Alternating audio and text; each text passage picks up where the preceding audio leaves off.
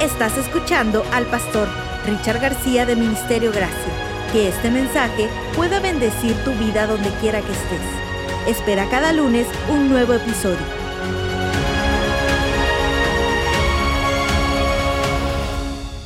Segunda de Reyes, capítulo 8, versos 1 en adelante. Voy a leer la nueva traducción viviente. La palabra de Dios dice, Eliseo le había dicho a la madre del niño que él había resucitado, toma a tu familia y múdate a algún otro lugar, porque el Señor ha decretado que habrá hambre en Israel durante siete años. Entonces la mujer hizo lo que el hombre de Dios le indicó. Tomó a su familia y se estableció en la tierra de los filisteos por siete años.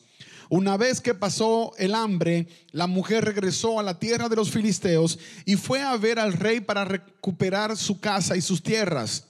Cuando ella entró, el rey estaba conversando con Giesi, el sirviente del hombre de Dios, y, acababa de decirle, cuéntame algunas de las grandes cosas que ha hecho Eliseo. Y cuando Giesi estaba relatando al rey la ocasión en que Eliseo le había devuelto la vida a un niño, en ese preciso instante, la madre del niño entró para presentarle al rey la petición de su casa y de sus tierras.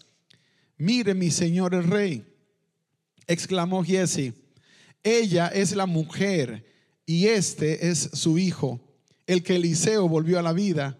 ¿Es cierto? le preguntó el rey y ella le contó la historia. Entonces el rey dio instrucciones a uno de sus funcionarios para que la mujer recuperara todo lo que había perdido, incluso el valor de todos los cultivos que se habían cosechado durante su ausencia.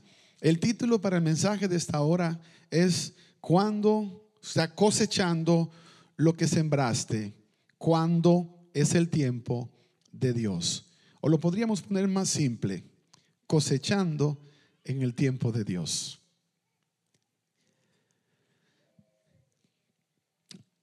Durante este mes, la inquietud que Dios puso en mi corazón era que habláramos de cosechar lo que habíamos sembrado.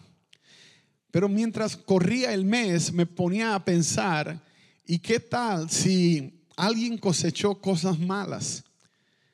Y yo estoy motivando a que venga la cosecha de lo que sembró. ¿Qué tal si lo que cosechó fue veneno y de repente ahora va a tener lo que sembró fue veneno y lo que ahora va a tener que cosechar esté conectado con, con eso. Entonces comencé a pensar que a lo mejor no necesariamente es que vas a cosechar lo que sembraste hay cosas que no quisiéramos cosechar. Y lo que la gracia de Dios implica cuando tú la recibes es que también hay cosas que Dios va a eliminar que deberían ser consecuencias naturales de tus acciones. Como por ejemplo, la Biblia dice que la paga del pecado es qué cosa? ¿Qué cosa? Muerte. Si yo pequé, me corresponde qué? Morir, pero al recibir la gracia, entonces me cambian el fruto y en vez de muerte, la dádiva de Dios, dice la palabra, es que vida eterna en Cristo Jesús. Entonces, la buena noticia es que hay cosas que yo no hice bien, hay semillas que no debía haber sembrado. Pero cuando vengo a la gracia de Dios, cuando me encuentro con Dios, cuando le entrego mi vida a Dios, entonces Él cambia completamente el resultado de esas cosas negativas. Ahora, donde la cosa se pone buena, es en las cosas que eran las cosas positivas. Yo no sé cuántos de ustedes han sido agricultores. ¿Hay algún agricultor acá que en su país trabajó agricultura? Levante su mano. Aquí tenemos uno, dos, tenemos poquitos agricultores, pero la mayoría conoce ese principio básico que la Biblia dice. Lo que usted siembra, ¿qué cosa? Cosecha. ¿Alguna vez usted sembró plátanos y de repente cosechó limones? Usted cosecha lo que usted. Y aún la Biblia presenta y dice, Dios no puede ser burlado. Lo mismo que el hombre siembre eso también cosechará. Y eso pone a temblar a algunas personas porque dicen, pero, pero pastor, es que yo sembré mal, casi toda mi vida sembré mal.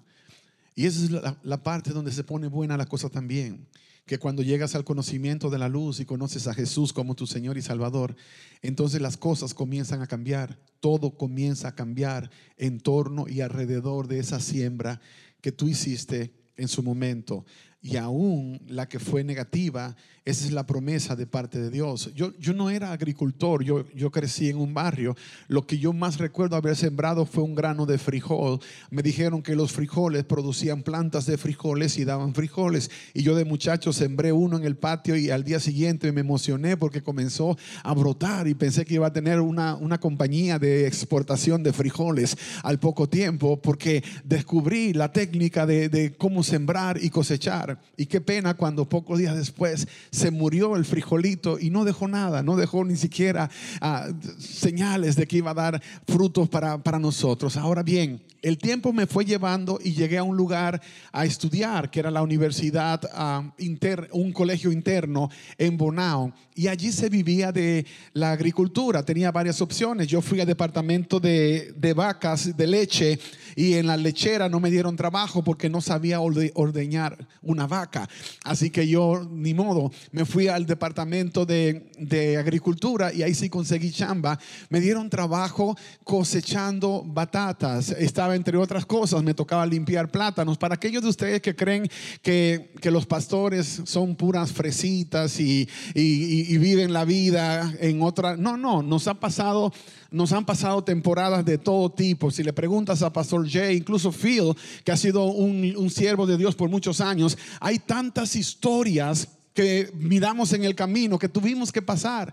Y yo pasé un año en ese lugar, a la una de la tarde, en República Dominicana, siempre casi es verano, todo el tiempo es verano, esa es una de las bendiciones. Pero a la una de la tarde, el sol es cruel. A la una de la tarde, olvídese de la canción de, de Luis Miguel, cuando calienta el sol aquí en la playa, usted odia el sol, usted no lo quiere ver. Después de un tiempo, usted no quiere nada con el sol, usted quisiera tener otro estilo de vida, pero era lo que tocaba. Me tocaba de una de la tarde a cinco de la tarde limpiar platanales y cosechar yuca y batata. Y ahí fue donde me di cuenta que no todo el que cree que sabe, sabe. Yo llegué por primera vez a la cosecha de las batatas y recuerdo cuando los que estaban cosechando con un pequeño palo limpiaban las batatas que para muchos de ustedes es el sweet potato o para otros es uh, patatas, pero camotes para algunos también. Cosechando el camote con un pelito y sacaban un camote, les tomaba casi una eternidad y yo que era el más joven y el más sabio de todos, porque tenía apenas 17 años y el que seguía después de mí tenía como 60. Así que yo decía, tengo que enseñarle a esta gente que, que lo pueden hacer mejor. Y comencé a sacar batatas con mis manos y limpiaba. Y cuando ellos sacaban una, yo sacaba tres, al tres por uno. Era el mejor sacador de camotes de todo el planeta, según yo en el momento. Estaba tan emocionado hasta que uno de los viejos me miró y me sonrió como dice la canción. Y me dijo, ya verás esta noche. Y en mi mente yo dije, ¿Por qué los viejos son así? Siempre se creen que saben y no saben nada. Eso es envidia, porque como yo puedo sacar tres batatas mientras ellos sacan una, pues les puedo quitar la chamba. Y yo no vine a quitar la chamba, yo vine a estudiar. Así que no quiero quedarme como sacador de batatas toda mi vida. Todo eso lo iba pensando en aquella época. Ahora yo tengo 48 años, estoy llegando por ahí casi a los 49. Y cuando me pongo a pensar en aquella época, yo pensaba que sabía más que la gente vieja. Ahora entiendo a los cabezones de los chamacos de acá, de la misma iglesia, que creen que saben más que los viejos. Cuando te sientas a hablar con ellos, como ellos son la, la, generación de la tecnología, ellos creen que se la saben toda y ni piden consejo, no piden consejo. No sé si los de ustedes son como los míos. Los míos son tan sabios que piden consejos cuando están metidos en un lío así de este tamaño. Mientras no piden, ya ni es consejo, ya es auxilio que llaman. Socórranme, porque esta es la generación que lo sabe todo. Esta es la generación. Pregúntele al chino, el más pequeño nuestro, tiene siete años y él te mira y te dice, I know everything. Lo sé todo, dice el babocito. Lo sabe todo. Ni siquiera se sabe limpiar bien cuando va al baño todavía. y lo sabe todo. Esa es la generación. ¿No lo creías? Pues ya lo estás creyendo, la generación que tú y yo representamos en algún punto de la historia, la generación que lo sabía todo. Entonces, ahí es donde está el principio que Dios nos quiere enseñar, que no lo sabemos todo. Hay una historia que aparece también en el libro sagrado, la historia de eh, el hijo de, de, Salomón, que era este muchacho Roboán. Roboán cuando heredó el reino de su padre, él tenía la idea de que él sabía lo que tenía que hacer, que él era muy sabio y muy joven, y le habló a sus amigos. ¿A quién le habló? A sus amigos y le pidió consejo a sus amigos. Él fue con los amigos, le dijeron, hey muchachos, carnales, vengan, ¿qué creen ustedes? Mi papá me acaba de dejar el reino, ahora yo soy el rey de, todo el, el, imperio más poderoso de la tierra. ¿Qué creen? ¿Qué hago ahora en esta parte? Y ellos le dijeron, mira, tienes que pegarle con todos, golpéalos con escorpiones. Si tu papá fue duro, sé más duro para que te respeten.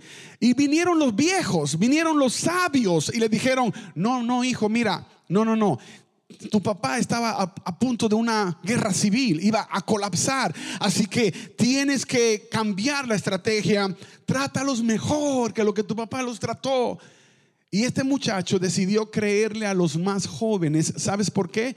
Porque eran sus amigos. Principio importantísimo que debes guardar en tu corazón. No le pidas consejos a tus amigos pastor, ¿y a quién rayos le vamos a pedir consejo? Consigue a los viejos, a los que son neutrales, a los que no se van a dejar mover porque el corazón está fusionado contigo. Busca gente que ya vivió, gente que ya pasó por ese camino. Uh, feel, feel, you, you probably are something close to, no, I don't know, 55, 60 years old. But Phil is one of the most not, not just smartest person that I ever met, but he has wisdom. Tiene sabiduría. Y sentarnos a comer para mí es como ir a la universidad y recibir cátedras, porque estoy sentado con una persona que ya vivió por tantos niveles diferentes que me va a bendecir gratis me va a bendecir gratis.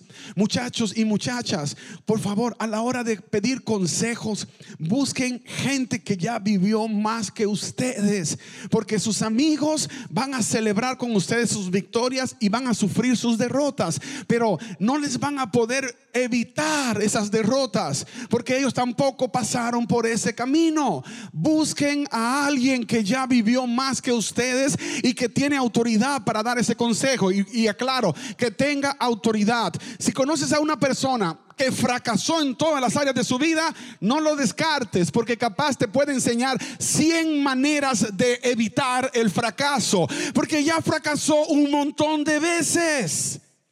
Ya pasó por ese proceso.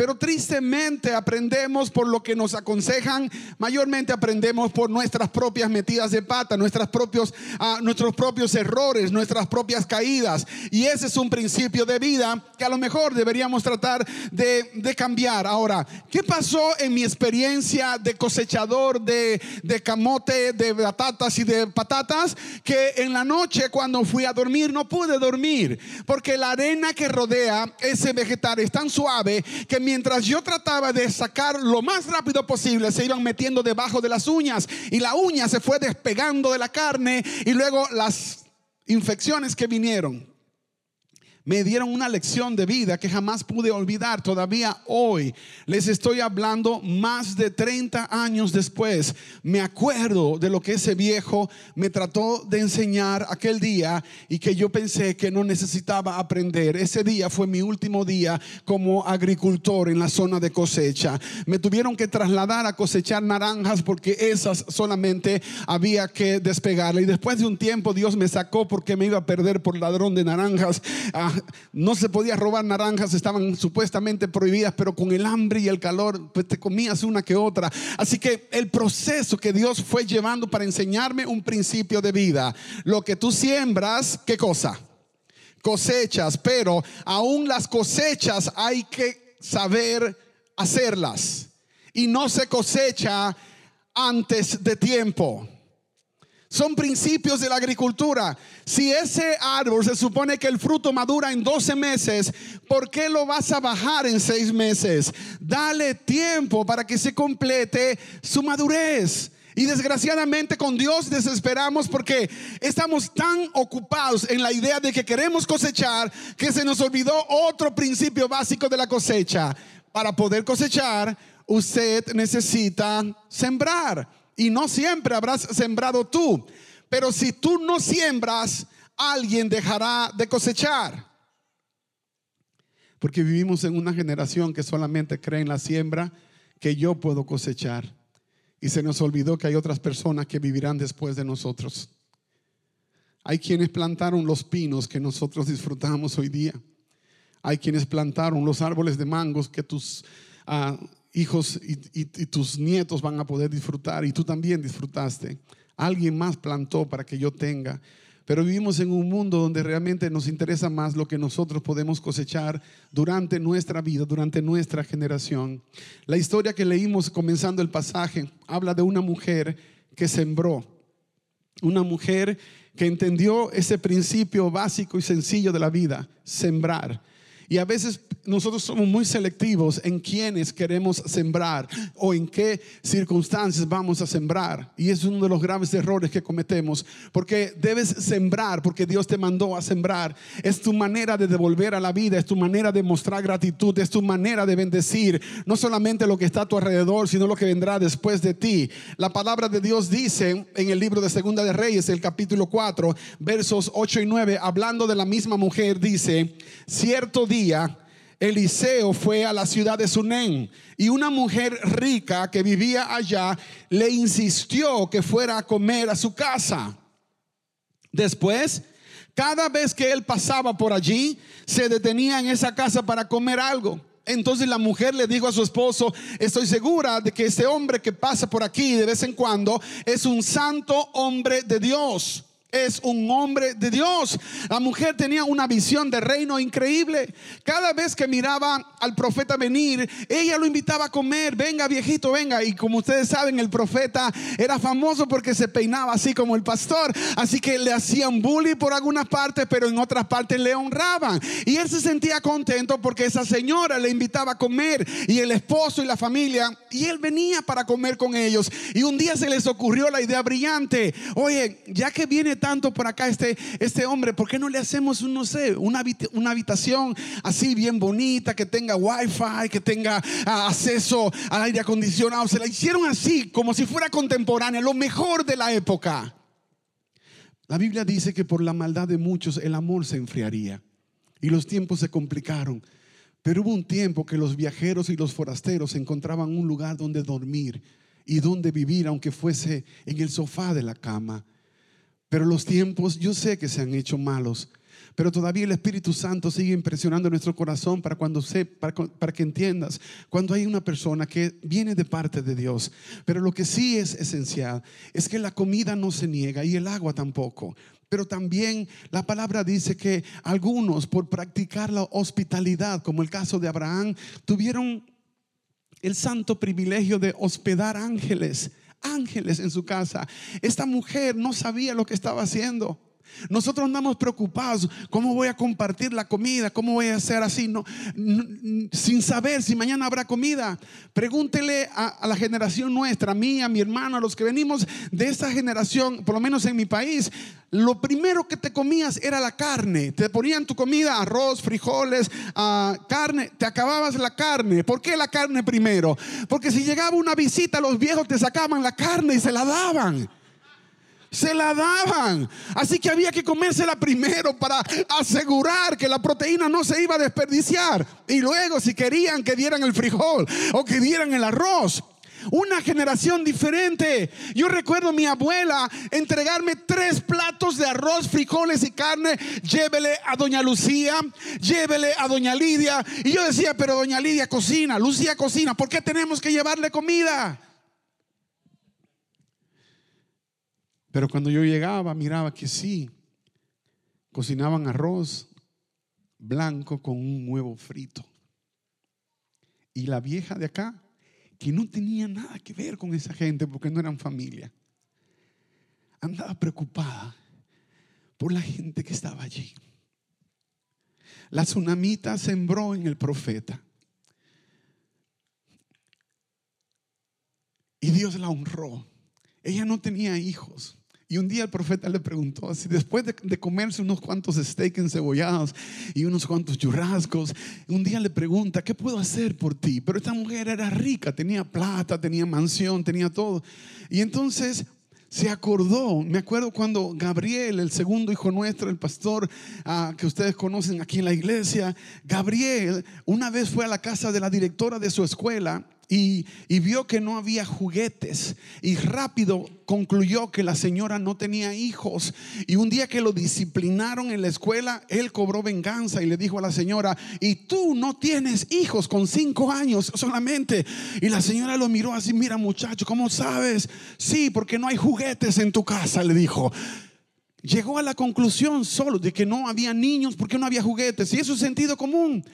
Pero la mujer no tuvo que decir mucho, el profeta ya sabía. No habían juguetes en la casa, no había ningún terremoto, ningún tornado corriendo por la casa cuando él iba. Y entonces ella le dijo, bueno, no, no, tengo hijos, ya, ya entré a la edad que preocupa, los, los cuarenta y pico y no tengo el muchacho. Entonces él le dijo, tranquila, que te va a llegar un regalo de parte de Dios y el próximo año más o menos está fecha, así que trabájele duro con el marido, que van a tener un muchacho, porque esto no es por obra del Espíritu Santo, así que ese tiene que trabajarlo. Dios hará su parte, usted hace la suya y así sucedió. El año siguiente nació el mocosito y, y fue creciendo, pero de repente se le murió el muchacho. Y ahí sí se airó la señora y fue y le dijo al profeta, pero, pero, pero, ¿por qué me haces esto? Yo no tenía hijos, no tenía. Y de repente viniste y me dijiste que me iban a dar uno y me lo dieron para quitarme. Lo mejor no me hubiesen dado nada. Así somos agradecidos los seres humanos. Hemos soñado por algo, llega un punto de la vida que renunciamos al sueño, luego Dios nos concede ese sueño y porque vienen los momentos difíciles cuando aparentemente el sueño está muriendo, tiramos la toalla. Dios nunca te va a fallar. Dios nunca te va a traicionar y debes quedar bien claro en esto. Cuando Dios promete, Dios cumple. Y cuando Dios te da, lo que Dios te da es genuino y durará para la eternidad. Esa es la palabra que sale de la boca de Jehová. Es una palabra fiel y verdadera. Así que de repente reflexionó, pero ella estaba clara de que era un, eran los tantrums, era el quejarse de un muchacho. Agarró al profeta, le dijo, vente para la casa, no me mandes al siervo, Jesse, ven tú y él llegó y la palabra dice claro que resucitó al muchacho. Ella estaba cosechando. Lo que sembró, no solamente le dieron un hijo, sino que cuando se le murió, se lo resucitaron. Pero no quedó allí, sino que ahora viene la palabra profética de Dios para esa persona. Pastor Jay mencionaba en el primer servicio eso. Cuando tú obedeces a Dios, hay un montón de bendiciones que se van activando. Y Dios mismo dice, este, este hijo mío es obediente, le doy más. Me sigue obedeciendo, le doy más, le doy más, le doy más. Esa mujer cosechó cosechó y cosechó. Y llegó el momento cuando venía una crisis grande para la nación de Israel. Y el profeta le dijo, empaca tus maletas y te vas. Agarra el perro y todo lo que tienes y te vas. Búscate un lugar, búscate ahí en Airbnb una casa por siete años y quédate por allá hasta que pase la temporada que viene. ¿Y sabes qué hizo ella? Obedeció. Y ese es un principio que olvidamos tan constantemente. Obedeció. Ella pudo decir, pero estás loco, yo tengo una mansión acá y me voy a ir. No, para nada. Que venga lo que venga, a mí me va mejor que a los demás. No, ella obedeció.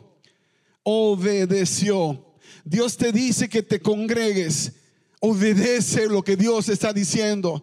Dios te dice que cuides de tu familia. Obedece lo que Dios está diciendo. Dios te dice que seas fiel en las finanzas. Obedece lo que Dios te está diciendo. Porque Dios no lo necesita, lo necesitamos nosotros. Nosotros necesitamos esa bendición. Y de repente se fue la muchacha y vinieron siete años de hambre. Y ella ni cuenta se dio porque andaba en una casa de vacaciones por allá, por tierra de los filisteos. Y cuando se cumplió el tiempo y regresó, lo que ella sembró siguió dando frutos. En el momento que ella entró a la corte, porque fue para rogarle al rey, rey, por favor, por favor, mira, si te das cuenta, regresó sola. Quiere decir que el marido se había muerto ya, ya no estaba. Regresó con su muchacho y cuando ella entra ante la presencia del rey, ahí estaba Giesi, que es otra historia, que un día fue leproso, pero que él está delante del rey, nos dice que de alguna manera algo pasó en el proceso y la gracia le transformó la vida este loco porque no hay sentido en lo que la historia bíblica está diciendo. Un leproso no estaba frente a la corte del rey. Ahora, cuando de repente este, este rey ve a la mujer y compara la historia, se emociona y dice, me le devuelven todo, la mansión, la tierra y los frutos de los últimos dos años que hemos comenzado a cosechar, que le paguen la plata, porque todo eso es de ella, porque un día sembró y la palabra dice que Dios jamás será burlado. Lo que tú siembras vas a cosechar. Los que fueron fieles en lo poco en lo mucho Dios los puso. En lo mucho los puso Dios. Y eso es lo que quiero que pongas atención ahora. Yo pude cosechar de las cosas que sembró mi abuela en mi barrio. Cuando yo llevaba ese plato de, de, arroz con tres pedazos de carne para los vecinos que apenas podían con un plato de arroz y un huevo frito. Cuando mi abuela murió, esos platos de arroz cambiaron de dirección. Y llegaron a mi casa cuando mis hermanos y yo no teníamos nada que comer. Y llegaba el caldero de arroz y frijoles y el montón de espagueti porque no todos podían comprar la carne. No todos tenían la misma bendición. Pero yo recordé eso. Dije, wow, de lo que mi abuela sembró yo estoy cosechando. Entonces, ¿por qué, por qué no hacer lo mismo? Y sembrar y créeme que he sembrado en muchos lugares donde nunca coseché nada. Pero mis hijos tendrán el privilegio de cosechar. Mis amigos podrán cosechar al decir soy amigo de fulano de tal. Y dirá, sí, una vez me ayudó, una vez me extendió la mano, una vez estaba pasando por un momento y nadie me creyó, pero él me creyó. Sembrar eso fue lo que Dios te mandó hacer con el don que te dio sembrar. Cuando te da una canción, siembra. Cuando te da una palabra, siembra. Yo quiero hacerte esta invitación.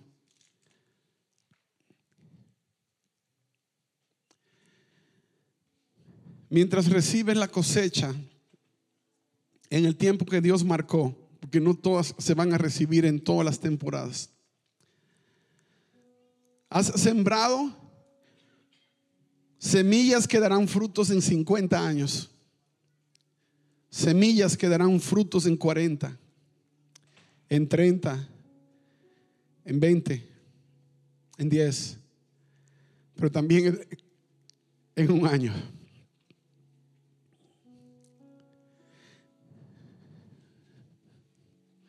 Cuando comenzamos a sembrar en África y en la India, el Señor me, me ha seguido ministrando durante años para no abandonar, no dejar esa gran responsabilidad.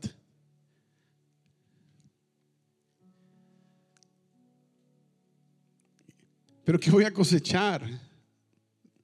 Si esa gente jamás las voy a volver a ver, al principio pensaba.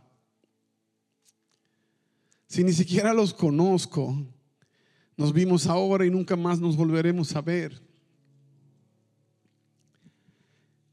Y el Señor me fue haciendo entender que no se trataba de lo que yo iba a cosechar.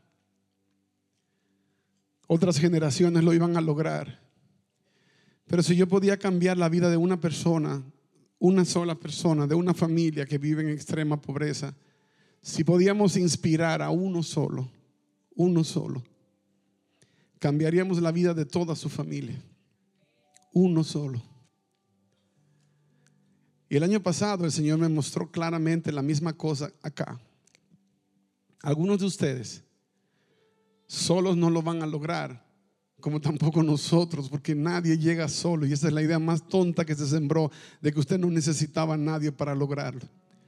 No le crea a la película del llanero solitario. Todos necesitamos a alguien. Y en la unión es donde está la fortaleza. Y esa fue la oración de Jesús. Padre, únelos, que sean uno como tú y yo somos uno. Pídele a Dios que traiga sanidad a tu corazón para que puedas mover los traumas del pasado y entender que te puedes relacionar con otras personas sin temor a que te golpeen como te golpearon en el pasado. No es posible que tú estás en la iglesia y tu corazón está lleno de odio porque porque alguien te falló de alguna manera y ni siquiera has podido superar eso y desde ese entonces ya no crees en nadie ni confías en nadie. Los que no creen y los que pierden la capacidad de confiar están condenados a morir solos. Necesitas volver a creer, volver a confiar. Pídele a Dios que te sane. No puedes vivir en miedo toda la vida. No, es que cuando tenía 17 años a mí me abusaron. No te van a abusar todos los años. No te van a abusar toda la vida. Pero algo aprendiste de esa experiencia y sabrás seleccionar las personas con las que podrás confiar pero que nadie pueda amargar tu corazón, que nadie pueda dañar tu corazón, para que puedas seguir siendo una bendición. Como iglesia estamos teniendo un gran privilegio. Estamos cosechando porque hemos sembrado como iglesia. Por nueve años hemos estado yendo al África y a la India a sembrar y a dar.